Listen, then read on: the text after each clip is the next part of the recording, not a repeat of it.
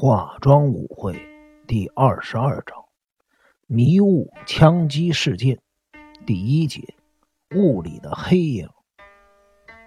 台风过境后，清景泽的天气仿佛从夏天转变到了秋天，一到晚上便开始起雾，而且越来越浓。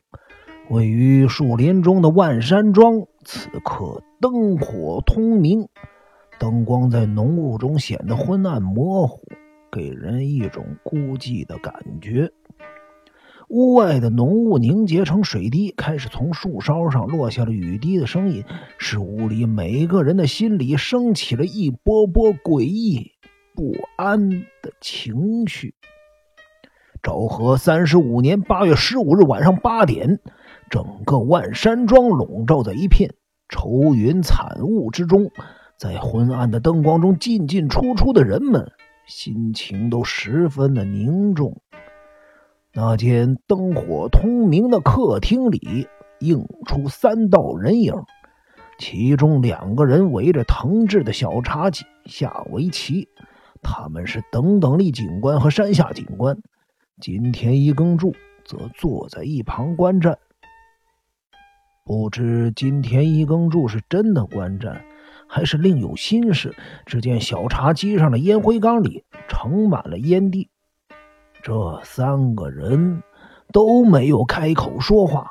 两个警官下围棋的声音听起来非常的遥远，在明亮的客厅里，他们三个人就像是在祈福的虔诚的信徒一般的安静。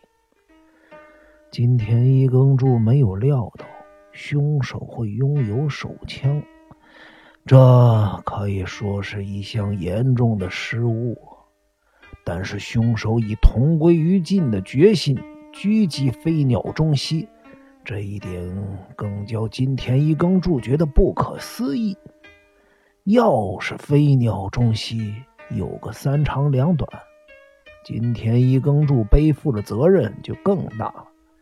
现在，金田一耕助必须将整个事件从头到尾思索一番，因此他身旁的烟灰缸里的烟蒂已经堆积如山了。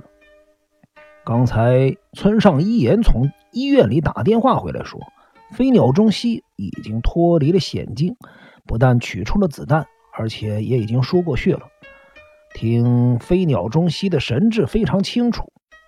手术结束后，他还回头对敌场英明说：“我欠了老师两个人情啊！”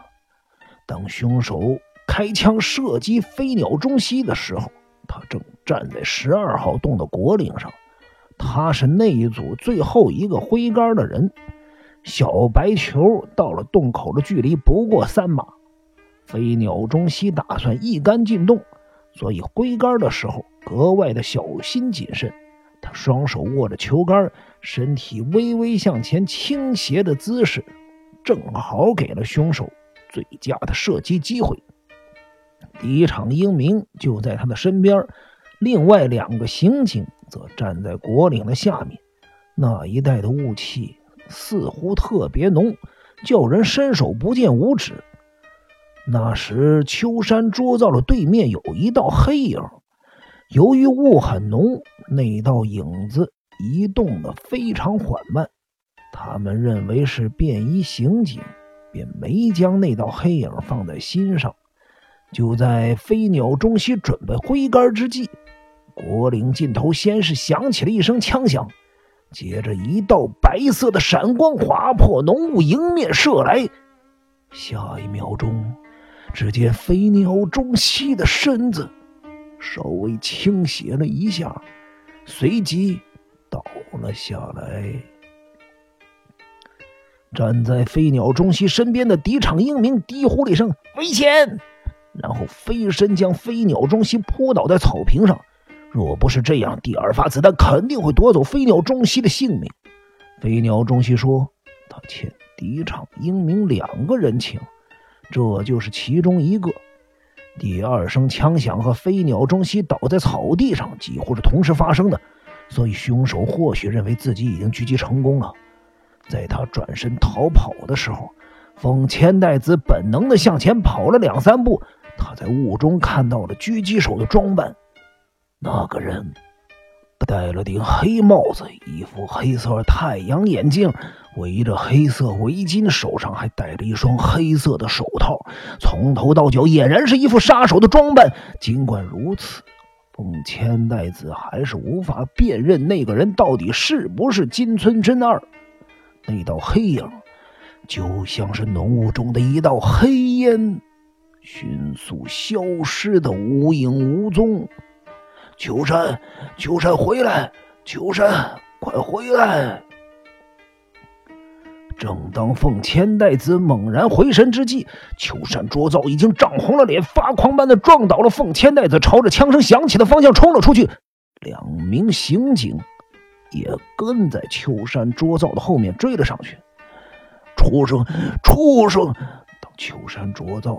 撞倒了凤千代子的时候，他咬牙切齿的吼出了骂人的字眼如同暴风一般的传进了凤千代子的耳中。他并不是故意要撞倒凤千代子，口中怒骂的畜生，或许是针对着狙击主人的凶手所发出的，或许是责怪自己怠忽职守才如此自责道：“千代子，快直指秋山！”对方有枪啊！这时候，飞鸟中西的一声叫唤给了他无限的勇气。秋山，秋山，快回来！少爷担心你的安危。风千代子从湿漉漉的草坪上站起来，对着浓雾大喊了几声，连忙跑到飞鸟中西的边上。敌场英明将飞鸟中西扶了起来。并用白手帕按住他的左腹，很快的手帕染成了一片鲜红。风千代子看到这一幕，尖声叫道：“中西，中西，你要振作！”飞鸟中西紧紧的握着千代子的手。千代子，放心吧，他，他……飞鸟中西说到这儿。便昏倒在敌场英明的臂弯里，整个经过不过是一瞬间的事儿。当时最沉得住气的是敌场英明啊，让飞鸟中西平躺在果岭上，防止失血过多，同时还叫唤愣在一旁的秋桐说道：“你还发什么呆？还不赶紧去叫人来？他们应该在十一号洞或者十号洞那儿。”就在秋桐发疯的跑出去的时候。浓雾里又传来了第三声、第四声枪响。秋山，凤千代子神情痛苦的叫着秋山的名字。